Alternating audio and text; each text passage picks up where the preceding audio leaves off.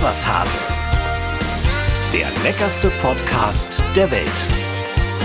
Mit Cornelia Poletto und Dennis Wilms. Hey, hey, hey, hey, hey, hey. Gossip und Genuss. Ah, Frau Poletto ist auch da. Wir müssen dazu sagen, heute das äh, erste Mal, nein, nicht das erste Mal, ich glaube das zweite Mal. Einmal, als ich auf Mallorca war, haben wir uns schon mal zusammengeschaltet übers Netz.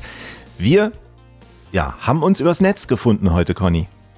Ja, da, da gibt es ja viele Bekanntschaften, ähm, die sich übers Netz finden. Wir kennen uns schon länger. Ich freue mich riesig. Äh, man muss aber dazu sagen, man merkt, Dennis ist mehr unterwegs als ich. Ach, ich Quatsch. sitze hier bei mir im Büro im kalten, nassen Hamburg und Dennis ist schon wieder on the road. Ja, ich bin aber auch im kalten, nassen Dänemark. Es ist jetzt nicht so viel besser. Du hörst dich verschnupft an, kann das sein? Äh, dass du du, glaubst es erkältet nicht, es bist? hat mich tatsächlich richtig erwischt, aber ich bin auf dem Wege der Besserung. Ach du lieber Himmel, ich hatte das ja auch und ich habe mich natürlich jeden Tag getestet, weil ich nicht wusste, ist es Corona oder nicht. Aber ich habe glücklicherweise keinen Geschmackssinn verloren, keinen Geruchssinn verloren. Hattest du da auch Angst, dass du möglicherweise Corona hast? Ich glaube, jeder, der irgendwie nur annähernd Symptome hat, kriegt diese Angst. Und äh, ich habe tatsächlich am Samstag angefangen, Küchenschlag zu drehen und ähm, merkte, dass es langsam losgeht. Und da gehört sowieso dazu, jeden Tag testen. Habe ich jetzt auch gemacht. Toi, toi, toi. Alles, alles gut. Geht auch wieder bergauf. Aber klar macht man sich Gedanken. Und ich mache mir natürlich noch mehr Gedanken. Stell mal vor, ich könnte nichts mehr schmecken. Das wäre ja, die, da müsste ich ja nur noch Podcast machen mit Dennis. Das wäre ja furchtbar. ja, aber man hat ja da schon Bedenken. Ne? Also ähm, ich hatte, glaube ich, noch nie so schlimm Erkältung. Ich, also mir kam es vor, als wäre es besonders schlimm gewesen. Aber ich bin auch ein Mann. Ähm, bei Männern ist das tatsächlich ja immer noch mal gefühlt dreimal so schlimm wie bei Frauen. Mhm. Aber ich sage dir auch ganz ehrlich, ich hatte das lange nicht, ich kann mich nicht daran erinnern, wann ich das letzte Mal so eine Erkältung hatte, mit allem, was dazugehört, bis zum gemeinen Herpes in der Nase, was ja Oh, immer sehr schmerzhaft schlimm. ist. Ja. Und ähm, Husten, Schnupfen und, und, und. Aber ähm, wie gesagt, ähm, ich will nicht rumjammern. Es, ich bin auf dem Wege der Besserung. Upsa, du hast dein Telefon an oder wenn ich das? Ja, jetzt klingelt hier bei mir im Büro das andere. Ach du lieber Himmel, meine Güte. Weg damit. Ich hatte, ich hatte sogar einen Pickel in der Nase, das war auch ganz eklig. Ja, Wir, okay. wir, fangen, wir fangen gleich richtig catchy an. Die Leute schalten reihenweise ab, wenn wir unsere kranken Geschichten hier erzählen. Lass uns mal sagen, wen wir heute zu Gast haben. Wir freuen uns nämlich auf einen fantastischen Mann, auf eine echte, ja, auf eine echte Legende, muss man sagen. Ne? Ja, ich freue mich auch riesig, weil ich ihn noch nie persönlich getroffen habe, aber ich weiß, dass er natürlich dem Sport sehr zugetan ist und vor allen Dingen auch dem Reitsport. Ja. Äh, da bin ich, hab, werde ich viele Fragen haben. Werner Hansch wird gleich bei uns sein. Ja, Werner Hansch, Werner, Werner Hansch. genau, Werner hat ein Buch geschrieben, wenn wir nachher auch drüber sprechen. Vielleicht hat ihn der ein oder andere bei Promi Big Brother gesehen. Das Buch heißt Einmal Hölle und zurück. Werner war ja stark spielsüchtig und hat sich da ziemlich verzettelt, ist aber auf dem besten Wege jetzt wieder raus aus dieser ganzen Miserie. Das bringt mich zur Frage, Conny, bist du anfällig für, sag ich mal, könnte so ein Casino auch für dich gefährlich mal werden? Nee, tatsächlich nicht. Also ich, es macht mir Spaß, wenn es mal die Gelegenheit gibt. Ich kann mich aber auch daran nicht erinnern, wann ich das letzte Mal in irgendeinem Casino war. Aber ich, ich habe schon so kleine Suchtgefühle, zum Beispiel, wenn ich anfange zu puzzeln. Oder Was? zu stricken. Also- ja, es ist tatsächlich so. Also das sind wirklich jetzt diese kleinen Dinge, die wir aus dem Nähkästchen plaudern. Äh, Ich habe ja in Lockdown-Zeiten habe ich ja angefangen zu puzzeln. Fantastisches äh, Venedig-Puzzle, ähm, über 1000 Stücke. Oh Gott, oh Gott. Ich bin morgens zwischen äh, vier und fünf ins Bett gegangen. Ich konnte nicht aufhören. Und genauso geht es mir mit dem Stricken. Ja, das sind ja aber harmlose, harmlose Süchte, ne? Total, total. Süchtig nach Puzzeln. Macht man das nicht erst ab einem etwas höheren Alter, aber Ich dachte auch eigentlich eher, das wären so Lehrerinnen, die so eine Sucht hätten. Puzzeln. Und das sind ja so auch sehr, sehr schöne Sachen. Also es ist ja nichts, wirklich nichts Gefährliches dabei. und auch noch nie mal so gewettet auf einer Pferderennbahn oder so. Ich habe das mal ausprobiert in Iffelsheim. Ja, äh, du, äh, wie gesagt, ich bin ja dem Pferdesport sehr, sehr zugetan, aber auch das habe ich, ich habe noch nie gewettet. Das gibt's doch gar nicht. Ja, ich habe auch, glaube ich, in meinem Leben dreimal einen Lottoschein ausgefüllt. Conny, irgendwann müssen wir zusammen in die Spielbank. Ja, also ich bin da, ich muss sagen, ich bin null anfällig für sowas, weil es mir irgendwann einfach zu langweilig wird. Also Ja, ich, ich könnte mir das gar nicht also- vorstellen. Also das äh, haben wir schon mal ausgeklammert. Also Dennis und Conny sind nicht spielgefährdet. Nee, zum Glück nicht. Nur Puzzle und Strick gefährdet.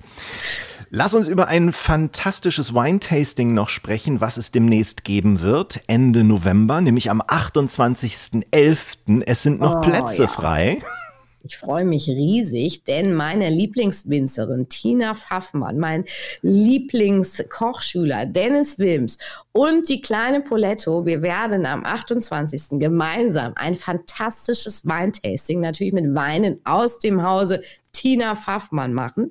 Es gibt äh, ein fantastisches Stück Parmesan noch dazu und ein Rezept von mir für wunderbare kleine Parmesan-Windbeutel, die man mm. während des Tastings knabbern kann. Genau, und äh, man kann sich das Weinpaket bestellen, 69 Euro. Dafür kriegt man dann sechs Weine und natürlich auch ein bisschen Parmesan und ein tolles Rezept und so weiter. Und das Ganze kann man über info at tina-pfaffmann.de sich bestellen und dann kriegt man einen Code zugeschickt zugeschickt, beziehungsweise einen Link und dann kann man uns zwei Stunden auf YouTube zugucken, wie wir uns betrinken. Ist das das Konzept? Äh, also ich, ich habe jetzt schon Lust drauf. Also ich würde mal sagen, sechs Weine und drei Flaschen, äh, viel reden, ähm, viel äh, natürlich auch tatsächlich wichtige Dinge. Man lernt viel ja. über Wein, über Weintasting, über verschiedene Lagen, Regionen. Ähm, auch Dennis hat ja in den letzten Jahren nicht nur das Kochen gelernt, sondern auch das Weintrinken. Und von daher freue ich mich riesig auf dieses äh, Trio der drei Flaschen. Das wird ganz hervorragend, ja. Das gab es ja auch schon mal, da war Thomas Anders dann zu Gast und jetzt äh, machen wir das mal eine Runde und es ist immer sehr, sehr vergnüglich. Das heißt, wenn ihr Lust habt und da mitmachen wollt, dann könnt ihr dieses Weinpaket noch ordern über info at tina-pfaffmann.de und das Ganze schreiben wir natürlich auch nochmal äh, in die Show Notes. Da könnt ihr es auch nachlesen. Da wir gerade schon beim Werbeblock sind, Conny, meine Oslo-Reportage wurde ausgestrahlt. Ja, Kunst und Kultur in Oslo. Ist gut gelaufen, ich will mich nicht beschweren. 11% Marktanteil. Ich wollte es nur noch hier mal sagen, dass man das natürlich sich in der Mediathek noch angucken kann. Wer also äh, Oslo mal äh, sich äh, ganz kulturell zu Gemüte führen möchte, was sich so in der Stadt verändert hat, ähm, wie die Klassikszene da aussieht, wie dieses neue fantastische Munk-Museum von innen aussieht, der geht einfach auf Ostseereport äh, ndr.de. Ich stelle den Link auch nochmal ein und dann kann man sich nochmal 45 Minuten diese mh, hm, wunderbare, wie ich finde, Reportage angucken. Wie sieht's bei dir aus mit Grillen im Winter? Grillen im Winter ähm, finde ich fantastisch, ähm, weil ich ähm, eigentlich immer, wenn ich irgendwas ähm, Grillähnliches mache oder ähm, anstelle der Pfanne ähm, die, den Grill anwerfe, das natürlich im Winter auch fantastisch ist, weil es riecht nicht in der Wohnung, es ist alles draußen und es gibt irgendwie so eine gute Stimmung, wenn man so am Grill steht und draußen schneit, vielleicht schneit es auch irgendwann mal und nicht nur Regen, ist das eine, das hat auch irgendwie so was ganz äh, Spirituelles. Was Spirituelles Wintergrillen. Sehr schön, ja. Also irgendwas mit Sprit auf jeden Fall. Sprit ist immer im Spiel. Ich frage das natürlich nicht ohne Grund. Im Sommer hatten wir ja diese wunderbare Reihe von ähm, unserem Micha Quandt von Food und Glut, der uns da immer mit seiner Grillvorhersage versorgt hat. Und natürlich kann man auch im Winter grillen. Das hat er uns da auch ein paar Mal gesagt. Wenn man jetzt nicht so der Wintergriller ist, dann ist ja jetzt spätestens der Zeitpunkt gekommen, wo man seinen Grill einmottet, wo man ihn winterfest machen muss. Und da hat uns der Micha nochmal ein paar sehr, sehr wertvolle Tipps gegeben. Also quasi zum Thema winterfester Grill. Hier kommt dann nochmal seine Grillvorhersage. Die Grillvorhersage mit Michael Quandt. Hallo Conny, hallo Dennis. Es soll ja tatsächlich Menschen geben, die nicht 365 Tage im Jahr durchgrillen. Ich gehöre natürlich nicht dazu. Aber wer jetzt tatsächlich abgrillt und im nächsten Jahr noch Freude an seinem Grill haben möchte, für den habe ich heute ein paar praktische Tipps. Zuerst werden am Grillrost die Reste vom letzten Grilleinsatz mit einer Bürste beseitigt. Anschließend heizt man den Grill noch ein letztes Mal richtig an, also maximale Hitze mit mindestens 250 bis 300 Grad und brennt den Grill dann für eine Stunde aus. So verbleiben am Ende nur noch Ascherückstände. Die fegt oder saugt man dann vom Boden ab. Achtung, es müssen wirklich sämtliche Aschereste und eventuell noch vorhandene Kohlen oder Briketts aus dem Grill entfernt werden, da diese Feuchtigkeit binden und es dadurch zu Rissen im Feuerraum kommen kann. Alle weiteren Teile des Grills, wie die Außenverkleidung oder die Fettauffangschale beim Gasgrill, werden für die Überwinterung mit warmem Wasser und Spülmittel gereinigt. Dabei möglichst auch in die Ecken gehen, da Fett- und Bratenreste sehr häufig nach einiger Zeit Schimmel bilden. Wichtig, niemals scharfe Reiniger oder Scheuermittel verwenden, da diese die Emaille des Grills beschädigen können. Auch wichtig, nach der Reinigung alles gründlich abtrocknen, damit sich kein Rost bildet. Am besten überwintern Gas- oder Holzkohlegrills in Garage, Keller oder Gartenhaus. Bleibt der Grill draußen, sollte er mit einer wasserabweisenden Schutzhaube geschützt und diese so gut befestigt werden, dass sie von Stürmen nicht weggeweht wird. Die Gasflasche kann übrigens ohne Probleme bei Minustemperaturen im Freien überwintern, allerdings möglichst überdacht. Wer jetzt nicht den Grill einmottet und weiter grillt, dem wünsche ich auch in den Wintermonaten gut Glut.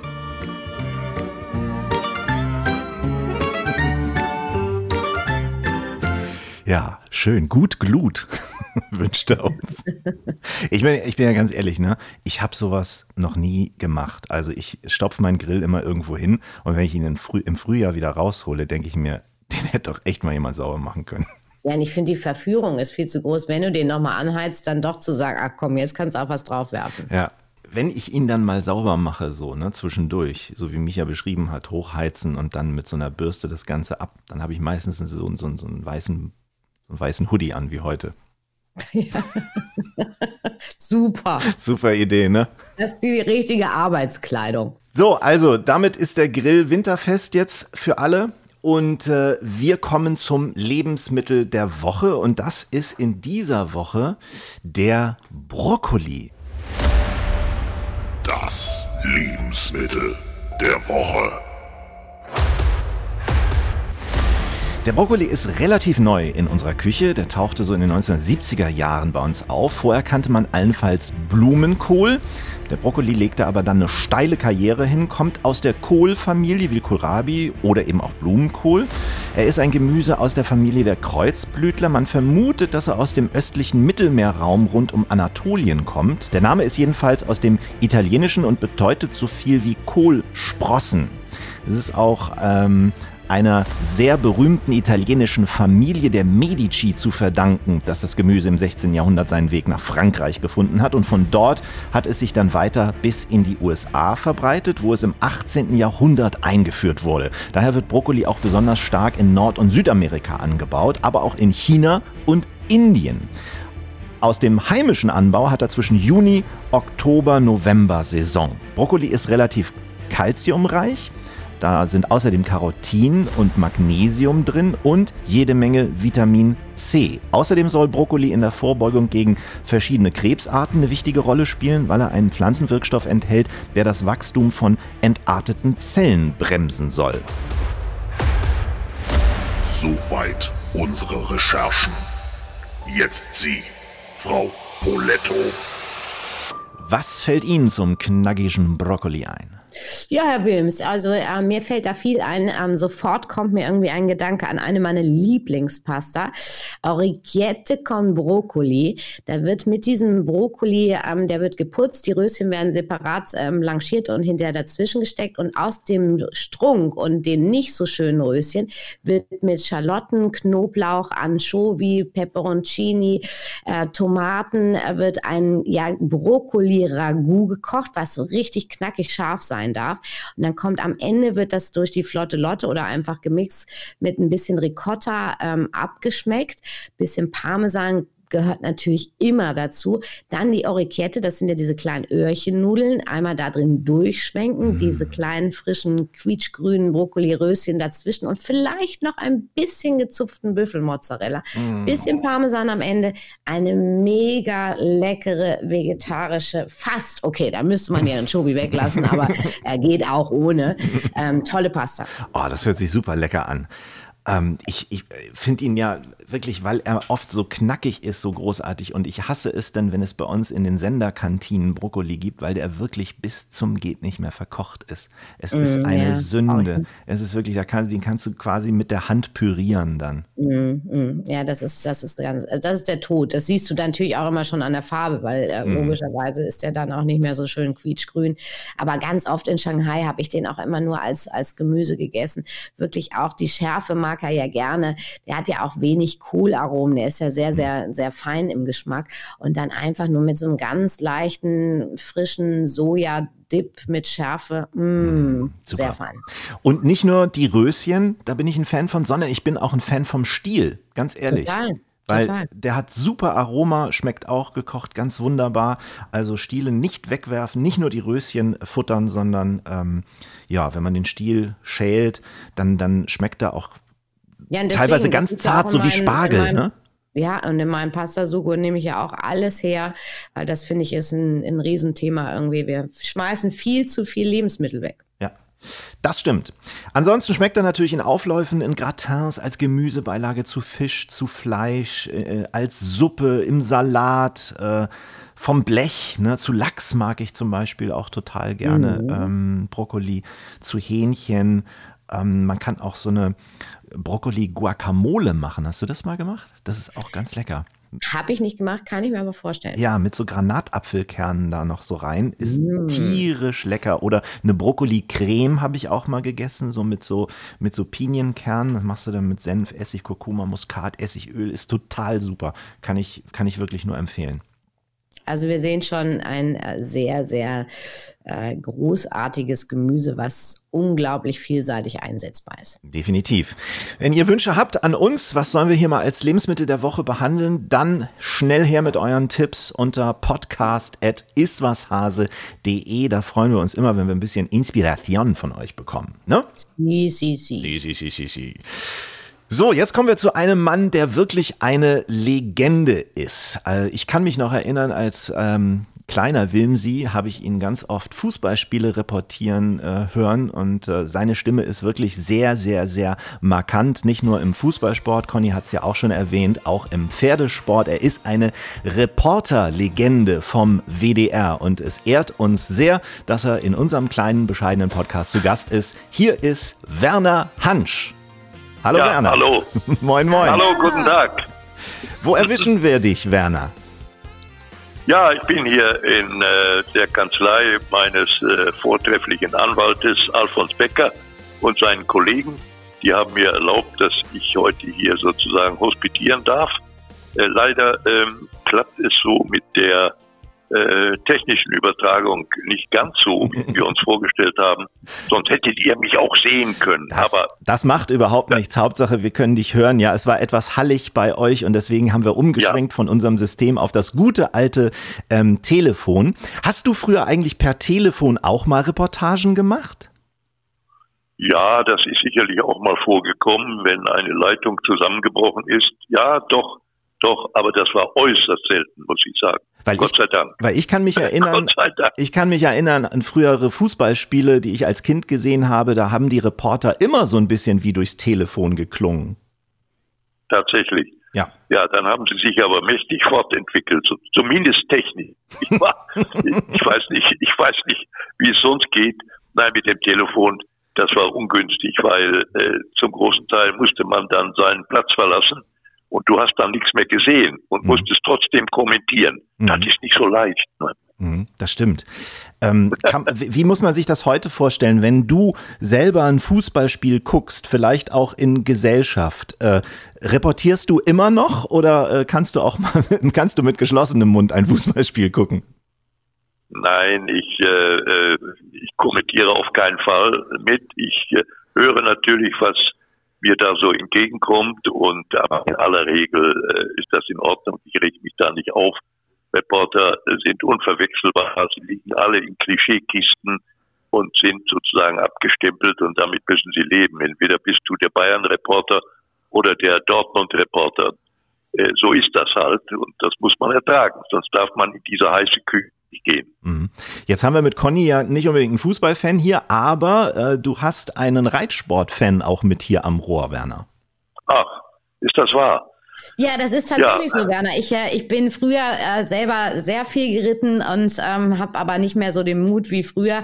Aber ich habe eine sehr talentierte Tochter, die ihre Pferde bei äh, Janne Friederike Meyer-Zimmermann, unserer deutschen Superspringreiterin, ähm, stehen hat und äh, selber sehr viel Turnier reitet und bin äh, jetzt nur noch als äh, TT-Turniertrottel dabei.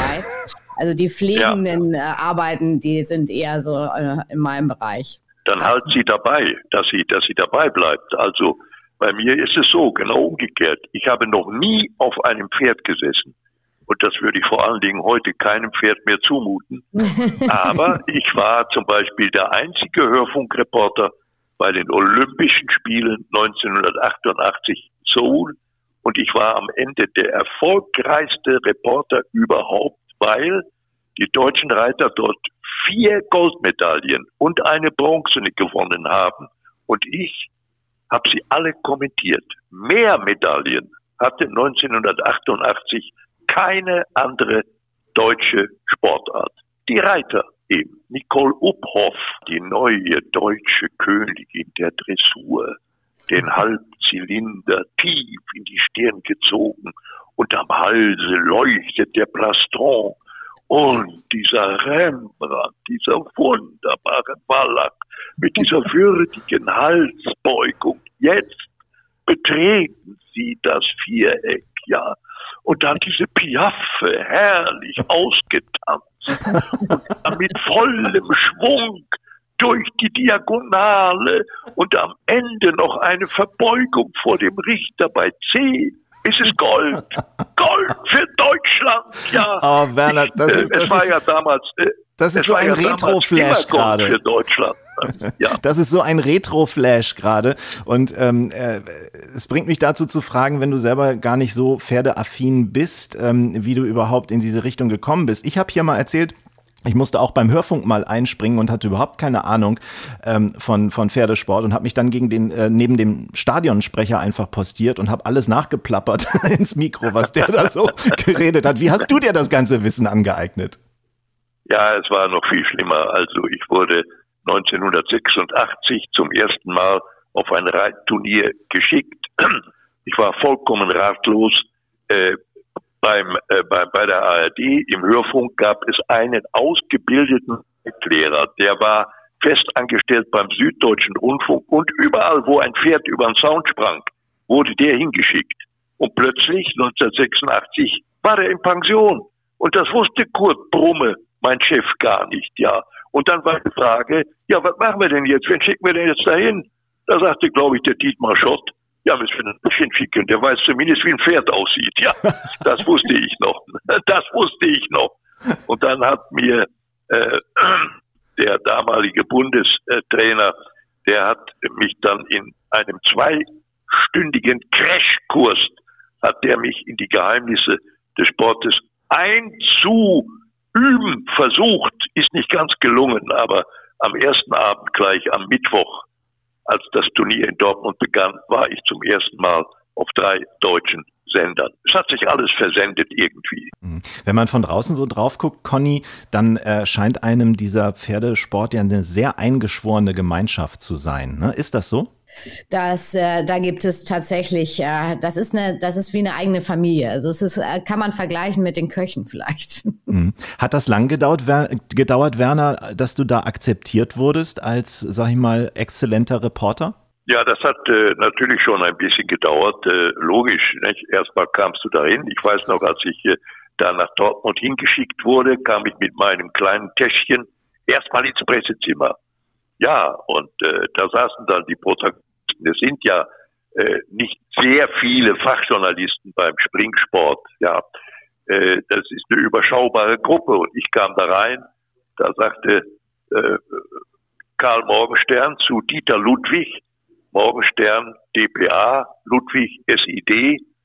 Wer ist das denn? Ja, das ist der Hansch. Ja, der kommt doch vom Fußball, der hat doch keine Ahnung. Ja, es war auch so. Ich hatte keine Ahnung.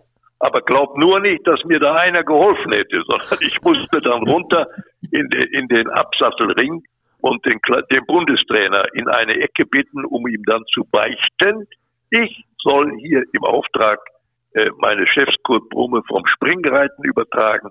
Aber Vorsicht, ich lasse jetzt die Hosen runter. Ich habe null Ahnung. Da sagte der, hören Sie mal, das gibt's doch nicht, das geht doch gar nicht. Ich sage, doch, das geht. Und Sie müssen das ändern. Ja, wie denn? Ich sage, ja, gucken Sie mal, hier springen doch ein paar. Was machen die denn gerade? Ich wusste nicht, was ein Steilsprung ist oder ein Ochser. Das hat der mir alles erst erklärt. Und wie viele Sprünge einer braucht, normalerweise braucht, wenn er in eine zweifache Kombination reinreitet. Ja, mhm. so ging das damals. Krass. Deine, dein ursprünglicher Weg wäre aber wahrscheinlich ja ein anderer gewesen. Ich habe gelesen, du, du wolltest ursprünglich mal Diplomat werden? Ja, das war tatsächlich so. Das war natürlich sehr hochgegriffen, wenn du bedenkst, wo ich herkam. Mein Vater Bergmann, 36 Jahre unter Tage, Gedinge, äh, Gesteinshauer, am Ende Steinstaublunge, da ist er furchtbar dran verreckt. Er ist jetzt schon 60 Jahre tot. Das war für mich damals nicht schön. Ich musste ein Studium abbrechen und weil fünf Wochen später dann auch noch meine Mutter gestorben war. Mhm. Das war eine ganz schlimme Zeit, ja. Wenn mir vor 40 Jahren einer gesagt hätte, du wirst mal Sportreporter, hätte ich dezent an die Stirne getippt und gefragt, bist du bekloppt? Das war für mich unvorstellbar. Es waren lauter äh, Zufälle, wie ich dahin kam. Es ging schon los 1973 am 24. Februar. Da hat ein guter Freund, der war Fußballfan und Stadionsprecher beim FC Schalke 04, noch in der alten Glückaufkampfbahn, ja, hat mich gezwungen, freundschaftlich gezwungen, ihn als Stadionsprecher zu vertreten. Ich war 35 Jahre alt und hatte bis dahin noch nie ein Bundesligaspiel gesehen. Ja, ich musste das aber machen für, für, für den Hans Schneider, das war mein Freund und auch mein Chef auf der Rennbahn, wo ich äh, für das Publikum die Rennen kommentierte. So, und dann, äh, ja, habe ich die Zuschauer erstmal begrüßt. Es waren 30.000 in der alten Glückaufkampfbahn. Guten Tag, meine sehr verehrten Damen und Herren. Das hatte auf Schalke noch nie einer gesagt, nicht wahr? Bis dahin war noch alles gut. Und hier die Mannschaften. Mit der Startnummer eins Norbert Niekbuhr. Ja, das war natürlich ein Lacher. 30.000 Menschen haben hysterisch gelacht weil sie ja nicht wissen konnten, dass ich vom Pferderennen kam. Ja. äh, nicht? Und das war natürlich ein furchtbarer Fauxpas. Ganz schlimm. Und da war für mich schon klar, einmal nur heute hier und nie wieder, mhm. nie wieder. Und dann hat mich der damalige legendäre Präsident Günther, genannt Oskar Siebert, überredet, doch weiterzumachen. Ja, am Ende hat er es geschafft. Ich blieb dabei und nach fünf Jahren kam Kurt Brumme, der hat mich auf der Rennbahn übertragen hören, holte sein Portemonnaie raus, zog eine Visitenkarte und sagte, ich gebe Ihnen mal einen guten Rat. Sie haben eine fantastische Stimme. Sie sollten sich bei mir bewerben. Ich kann Sie gebrauchen. Stell dir mal vor. Tja, da ja. ist auch wieder das, der, der, der, der alte Grundsatz bestätigt. Ne? Es ist manchmal gar nicht so wichtig, was man sagt, sondern wie man Dinge sagt. Aber weißt du, was sich gleicht, wenn man, wenn man mit ganz vielen erfolgreichen Menschen spricht? Die Tatsache, dass sie am Anfang irgendwie richtig ich sag's mal salopp, verkackt haben und dann aber trotzdem sehr erfolgreich geworden sind. Conny, wie war das bei dir? Kannst du dich so an deine ersten Kreationen erinnern? Hast du auch mal so einen Moment erlebt, wo du gedacht hast, ah, das ist doch nicht das Richtige, ich höre auf? In meiner Ausbildung gab es tatsächlich mal einen Moment, wo ich ähm, ganz, ganz schlimm mir den Finger verbrannt hatte und der sich dann auch noch entzündet hat und ich trotzdem irgendwie äh, in, in die Küche zitiert wurde und äh, unter wirklichen Schmerzen ähm, gearbeitet habe. Und habe ich ge irgendwann gedacht, was mache ich hier eigentlich? Warum, warum tust du dir das an? Ähm, aber der Finger ist wieder verheilt und ich bin geblieben und äh, ja, Kreationen gab es natürlich auch immer mal so ein paar unterirdische. Also ich werde nie vergessen, Essen. Ich dachte, das wäre das exklusivste, tollste, was man äh, überhaupt auf den Teller zaubern könnte. Das war eine, eine Idee mit Stubenküken und Kaviar. Das war wirklich ähm, ja voll daneben, kann man einfach nicht anders sagen. Aber äh, das, ich war jung und ähm, dachte, man muss sich irgend, man muss immer das Rad neu erfinden. Mittlerweile bin ich ein bisschen gelassener und äh, merke, dass es Dinge gibt, ähm, die muss man nicht zusammenbringen. ja. Werner, du hast, du hast ja die gute alte Zeit des Fernsehens quasi mitbekommen, von der viele ähm, sprechen. Wie sah es denn bei euch damals so kulinarisch aus? Äh, seid ihr nach den Spielen äh, groß mit den Mannschaften essen gegangen oder habt ihr euch dann doch eher mit einer Stadionwurst begnügt? Also meistens war es die Stadionwurst. In Bielefeld gab es die beste. Ach, die echt? beste Bratwurst, ja, da musste, die musste mindestens einmal passieren, meistens sogar zweimal, das war klar. Nein, mit den Mannschaften und überhaupt auch mit Spielern hatte ich ganz, ganz selten einen Kontakt und zum Essen schon gar nicht. Das habe ich also vermieden vom ersten Tag an und äh, da bin ich, glaube ich, auch ganz gut mitgefahren. Mhm. Nicht verbrüdern mit dieser Klasse, das äh, musste nicht sein. Nein. Hast du sonst ein Fable für gutes Essen oder wie, äh, wie sieht das bei dir aus? Kochst du selber oder gehst du essen oder wie sieht es bei dir aus? Wir sind ja so, ein Genuss-Podcast. Ja, ich bin ja äh, seit gut einem Jahr bin ich ja sozusagen Gastesser bei Eismann. Ja, das hat ja der Kali Kallmund für mich organisiert, als ich da aus dem Container rauskam bei Romy Big Brother, werde ich jetzt wunderbar versorgt und damit kann ich inzwischen schon ganz gut umgehen. Du brauchst aber nur zwei Instrumente, eine gute Bratpfanne und einen Topf. Dann kommst du wunderbar mit dieser Küche zurecht. Und ja, du, ich sehe ganz gut aus. Vielleicht könnte ich auch ein Kilo abnehmen. ich merke schon. Okay, das geht eher dann ja in die in die unkonventionelle praktische Küche ähm, bei dir. Du bist, hast selber gerade Big Brother angesprochen. Du bist ja, ja, dadurch hast du einen unglaublichen Schub nochmal bekommen und natürlich auch hat jeder in Deutschland deine Geschichte kennengelernt. Du bist spielsüchtig gewesen. Kannst du kurz erklären, wie es dazu kam? Hast du Pferdewetten gemacht möglicherweise oder wie lief das? Ja, ich bin auch wieder mal durch einen Zufall reingefallen sozusagen. Ich bin mal an so einer Zockerbude vorbeigekommen, rein zufällig. Die Tür stand auf, vielleicht einen halben Meter. Ich spürte Rauch, ich hörte Lärm und eine unglaubliche Stimmung in dem Laden. Da habe ich unvorsichtigerweise meinen Kopf reingesteckt und da riefen schon dreimal, ach, da ist doch der Fußballreporter, ist doch der Hans, komm doch mal rein. Da bin ich da rein und dann sah ich an den Wänden große Schirme, Dort trabten Pferde, da galoppierten welche über Gras und es sprangen auch welche über Hürden. Das war in Punchestown in Irland, in England, in Frankreich, in Paris, ja. Dann haben wir ein bisschen gequasselt über Fußball und irgendwann sagt eine, du, du, guck mal da auf dem Bildschirm. Da kommt jetzt das vierte Rennen in Paris. Mann, da hat die Nummer 11 mit Pierre Levesque, das ist einer der besten Fahrer. Der wird gewinnen. Willst du was mitmachen? Da packte ich sehr stoisch in meine Hintertasche und fand zufällig einen Zwanziger, ja, mach mal für mich mit, drehte mich wieder um und diskutierte.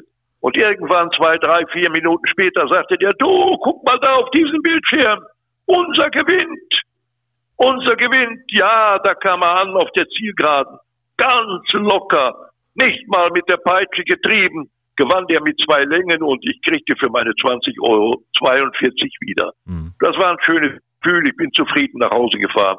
Und 14 Tage war ich wieder da. Später, 14 Tage später, die Tür stand nicht auf. Keiner hat nach mir gerufen. Ich habe sie selber aufgemacht, bin reingegangen und bin reingefallen. So fing alles mal an. Mhm. Und wie ja. lange, wie lange ging das und wie hoch waren die Beträge, die nachher ähm, zu, ja, dein, zu deinen Schulden waren? Ich bin sehr schnell, bin sehr schnell auf ein tiefes Level gefallen. Ich habe am Ende Pferde gewettet mit 2000 Euro, habe ein kleines Vermögen verloren oder manche sogar sagen ein großes und vor allen Dingen am Ende auch noch meine Lebensgefährtin. Das war vielleicht der wertvollste Verlust, den ich erlitten habe. Und dann kam es zu einer großen Katastrophe. Wenn du dein eigenes Geld verspielt hast, dann versuchst du im Folge dieser Sucht, äh, ja, pathologische Sucht, die un unglaublich extrem wirkt. Das ist ganz fürchterlich zu ertragen. Es war die Hölle. Es war die Hölle. äh, am Ende, Dank sei Dank, durch meinen Anwalt, bei dem ich jetzt zu Gast bin, der mich erkannt hat, der hat mir auf die Stirn zugesagt, du bist spielsüchtig und zwar pathologisch wettspielsüchtig. Du musst sofort aufhören, hat mich an die Hand genommen, zu einem Therapeuten gebracht, zu einem Doktoranden in der, in der Psychologie. Äh, da bin ich therapiert worden und ich fand sehr schnell sozusagen wieder die Kraft zur eigenen Reflexion. Das hat mir ganz entscheidend geholfen. Und ich kämpfe heute auf der anderen Seite der Front. Ich bin Botschafter des Fachverbandes Glücksspielsucht, engagiere mich, äh, wie gesagt, in der, in der, in der Arbeit vor allen Dingen mit jungen Menschen, die ich durch mein Beispiel befähigen möchte, sich vor dieser Sucht zu schützen. Das ist heute meine Aufgabe. Mhm. Und du hast ein Buch vor allem darüber geschrieben, Einmal Hölle und zurück, in dem du all das, was du gerade auch so ein bisschen zusammengefasst hast, sehr, sehr eindrücklich ähm, beschreibst. Und das Buch ist ziemlich erfolgreich, kann man sagen. Ne? Ja, Gott sei Dank, Gott sei Dank. Dieses Buch ist Teil meiner eigenen Therapie. Wie gesagt, durch die wiedergewonnene Selbstreflexion ist es mir gelungen, alle diese Stationen auf dem Weg bis auf die unterste Stufe noch einmal mit klarem Verstand neu zu durchschreiten. Und ich habe dann Gott sei Dank einen Partner gefunden. Hätte ich dieses Buch alleine schreiben sollen, wäre es nie fertig geworden. Aber ich habe einen wunderbaren Autor gefunden, Hermann Beckfeld, der war jahrelang, über 20 Jahre lang Chefredakteur einer großen hier Ruhrgebietszeitung. Die Ruhrnachrichten hat er geführt, ein fantastischer Schreiber und der hat das Konzept zu diesem Buch entwickelt. Und äh, wir beide gehen heute noch oft auf Tournee mhm. und erzählen die Geschichte im Dialog. Also das Niederschreiben ist ja eine Sache, aber Werner, du bist ja äh, ganz offensiv auch ins Fernsehen gegangen. Du hast dich ja bei Promi Big Brother dann quasi beworben und da hat es ja dann wirklich jeder ähm, äh, erfahren. Warum, warum bist du zu Promi Big Brother gegangen? Ja, nun, es gab ja nur im Prinzip nur einen Grund. Hättest du mich vor äh, 15 Jahren versucht, da reinzuschicken, dann hätte ich dich ausgelacht. Das ist so. Ich habe Programm äh, Promi Big Brother auch nie selbst im Fernsehen gesehen, aber plötzlich kam dieses Angebot. Du bekamst ein festes Antrittsgeld, das war schon beachtlich. Und ich hatte dadurch die Möglichkeit, einiges von den Schlaglöchern, die ich aufgerissen hatte, wieder zuzudecken. Und dass ich am Ende noch gewonnen habe, damit konnte ich ja nie rechnen. Ich habe auch nie damit gerechnet. Ich wurde ja während dieser drei Wochen 82 Jahre alt und ich hatte dort mit sehr vielen jungen Menschen zu tun, die sehr talentiert waren und auch sehr viel einzusetzen hatten. Ja, und ich habe gewonnen. Welch ein Glück. Hm. Ne? Du warst das brutal. War du warst brutal ehrlich und vielleicht war auch das das Gefol äh, Erfolgsgeheimnis. Ne? Die Menschen haben dich einfach ja, gemocht. Ist, das ist gut möglich. Ne? Ich wusste ja, was auf mich zukam. Ich, ich konnte es mir vorstellen. Ich war am zweiten Tag im Märchenwald und auf einmal hörst du die Stimme. Werner, komm in die Räuberhöhle. Das war das Sprechzimmer. Nicht? Einfach mit, mit Felsgestein ausgestaltet, eine einfache kleine Bank und vor dir zwei Kameras. So. Und dann kam die Frage, gleich ziemlich am Anfang. Sag mir, weshalb bist du hier? Ja, und dann stand ich da, vor dieser Wand. Vor dieser Wand der Scham. Die hat die Kollegin eben auch schon angesprochen. Unglaublich hoch. Und du kannst dir nicht vorstellen, wie viel Kraft das kostet, mhm. über diese Mauer zu springen. Und ich, ich musste mich entscheiden, von einer Sekunde auf die nächste. Erzähle ich jetzt eine Geschichte, die wieder nicht stimmt? Oder lasse ich die Hosen runter bis auf die Sprunggelenke? So. Und Gott sei Dank, Gott sei Dank, habe ich alle Kraft, die noch in mir war, zusammengerafft und ich habe es geschafft. Ich habe meine Geschichte erzählt und da wusste ich, ich konnte mir vorstellen, wie es draußen angenommen würde in diesem Moment. Natürlich gibt es da Menschen, die zeigen mit dem moralischen Zeigefinger auf mich. Und das dürfen die auch. Denn was ich da gemacht habe, war ja furchtbar.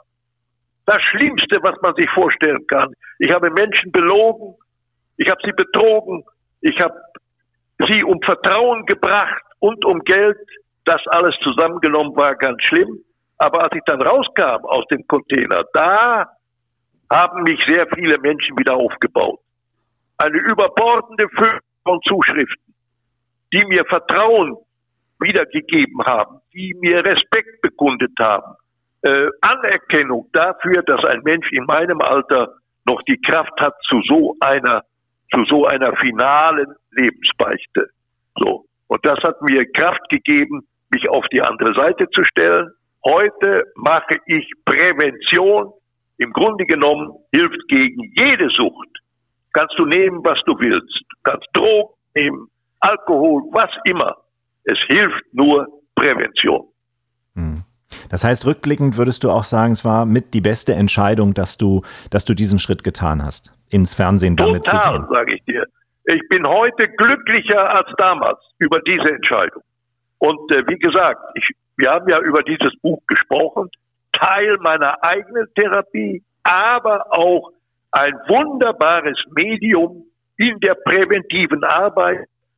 Was anderes kann junge Menschen im Grunde gar nicht richtig überzeugen. Du musst da stehen, du musst dich komplett outen. Die Jungs wissen ja noch alle, woher ich kam, wer ich mal war, was mich ausgemacht hat und dass ein solcher Mensch, von dem man es eigentlich nicht erwartet, weil er ein bisschen Verstand hat, ja, so tief sinken kann, das erregt Aufmerksamkeit und das hat auch die Kraft, nicht wahr, äh, Menschen äh, davor zu bewahren, in diese Suchtschleife abzusinken. Hm. Würdest du sagen, dass dir ein Großteil deiner Menschen, die du geschädigt hast, verziehen haben? Oder hast du nach wie vor noch äh, damit zu kämpfen, dass äh, die Menschen dir das sehr übel nehmen, die dir nah waren oder sind? Also diese Frage kann ich natürlich äh, exakt nicht selbst beantworten. Ich kann dir nur sagen, dass ein großer Teil der Menschen, äh, gesagt, die mit mir zu tun hatten, dass die alle finanziell befriedigt worden sind, dass sie ihr Geld zurückbekommen haben. Aber äh, äh, von, von einer geringen Zahl dieser Menschen erfahre ich heute noch einen Kontakt und äh, ab und zu mal vielleicht einen Telefonanruf. Die meisten wohl haben mit mir gebrochen. Mhm. Da muss ich leben und das muss ich ertragen. Etwas anderes sage ich dir ganz offen, Dennis, hätte mir nicht mehr geholfen. Mhm. Ich wäre unweigerlich gestrandet und hätte mich in ein Mauseloch zurückziehen müssen, weil ich, weil ich mich geschämt hätte, mich irgendwo noch sehen zu lassen. Conny, ich finde das brutal ehrlich, so mit, mit, mit, mit so einer Historie umzugehen. Also ich, äh, ich habe größtes, größte Ehrfurcht äh, davor, dass jemand so offen und so ehrlich damit umgeht. Und ähm, das, das hat ja damit zu tun, dass man über viele Jahre tatsächlich äh, seine besten Freunde belogen hat, ähm, um Geld äh, gebeten hat. Und äh, dann am Ende so aufzuräumen, auch für sich selber, ähm, ist natürlich auch sehr, sehr schmerzhaft. Also das, das hört man ja auch, Werner, ähm, dass, dass da natürlich auch einiges ähm, an Freundschaft ähm, auf der Strecke geblieben ist, klar. Hast du denn jetzt durch die, durch die Bekanntheit, die du ja noch, also du warst ja schon sehr bekannt, klar, aber du hast natürlich jetzt nochmal durch Promi Big Brother und deine Geschichte so einen richtigen Bekanntheitskick nochmal bekommen. Hast du ähm, Aufträge, die dich gut mit Geld versorgen und die dich auch weiter, sag ich mal, ja, deinen dein Lebensunterhalt bestreiten lassen? Naja, es ist schon ein bisschen weniger geworden. Äh, das hat auch mit meinem Alter zu tun. Ich meine, ich bin 83 Jahre alt, so kein Ochse. Äh, das ist natürlich schon mal auftragsdämpfend von Hause aus, ja. Also ich habe Gott sei Dank einen, der mich versorgt, ja. Das ist der Staat. Ich habe ja, äh, ja eigentlich immer äh, gut eingezahlt. Also ich bin im Prinzip äh, Rentner. Das ist die Grundlage meiner jetzigen Existenz. Ich muss aber noch ein bisschen was verdienen und versuche, äh, das auch hinzukriegen. Ab und zu kommt auch mal was und äh, ja, damit äh, muss ich eben auskommen. Ich habe keine großen Ansprüche mehr. Nein. Und da, wo ich mal war, finanziell werde ich nie wieder hinkommen. Wenn du heutzutage deine Kolleginnen und Kollegen, ähm, Sportreporter im Fernsehen beobachtest, in der Sportschau oder im aktuellen Sportstudio oder so, hättest du etwas, was du denen auf den Weg geben würdest? Ach du, da, äh, da halte ich mich also vornehm zurück. Äh, ich äh, habe das auch nicht geschätzt, dass mir Kollegen damals, als ich anfing, etwas auf den Weg hätten mitgeben wollen. Es waren ganz wenige. Ernst Huberti zum Beispiel war einer, von dem ich sehr viel angenommen habe, weil bei dem habe ich Kompetenz verspürt bis in die Haarspitzen. Äh, wenn der uns äh, sozusagen unterrichtet hat, dann war das immer ein Höhepunkt. Da konnte man sehr viel mitnehmen, aber sonst eher nicht. Du musst dich selber entwickeln. Du musst selber erkennen, was macht dich aus. Ich hatte im Grunde, es gibt äh, unzählige Kollegen, die haben vom Fußball alle viel mehr Ahnung als ich. Ich hatte immer nur so ein bisschen Stimme und eine ganz spezielle Sprache. Ich habe sehr gern mit Sprachbildern gearbeitet. Gefährlich, aber ich habe es immer versucht, da, wo es mir möglich war, die in Blei gegossene Fußballsprache wenigstens gelegentlich mal durch eine neue Farbe zu durchbrechen. Ich glaube, das hat mir ein bisschen Anerkennung und Wiedererkennung verschafft und ich glaube, das wirkt immer noch ein bisschen. Das wirkt auf jeden Fall noch. Und äh, ich glaube, du bist und bleibst eine Legende in deinem Fach und äh, eine Legende kann auch mal einen Fehler machen und wenn sie diesen Fehler so ausbügelt, wie du ihn ausgebügelt hast, äh, dann kann man diesen Menschen einfach nichts Böses wollen. Ich finde es ganz großartig, dass du heute bei uns im Post Podcast warst und vor allem so brutal ehrlich ähm, gesprochen hast. Das ist nicht selbstverständlich. Ganz herzlichen Dank für das Vertrauen, Werner. Ich danke dir, dass du mich eingeladen hast. Vielen Dank. Sehr, sehr gern. Und jetzt alles, alles Liebe und äh, dir alles Gute für den äh, weiteren Weg. Werner, ja, von mir auch, auch alles, alles Gute. Ja, ich danke euch beiden. Es war äh, mir ein Vergnügen, muss ich ehrlich sagen. Und jetzt muss ich mich leider verabschieden, denn ich glaube, mein kleines Telefon geht so langsam aus. Der Akku. Alles klar, dann äh, leg schnell auf und äh, hol dir ein bisschen Strom. Mach's gut, Werner. Danke, bis Tschüss. bald. Tschüss. Tschüss. Großartiger Typ, oder Conny? Ja, Wahnsinn. Wahnsinn. Der, der kann Geschichten erzählen. Ich finde nach wie vor, ich, ich könnte dem Stunden zuhören, so wie er erzählt. Ne? Und ich meine, das war eine Telefonleitung, wenn man jetzt eine HiFi-Verbindung hätte und ihn dann so auf Kopfhörern. Gesehen, er hatte nämlich tatsächlich noch so ein kleines Klapptelefon, ne? Ja, habe ich ja. gesehen. Süß. Mit wenig Akkuleistung. Ja, ja.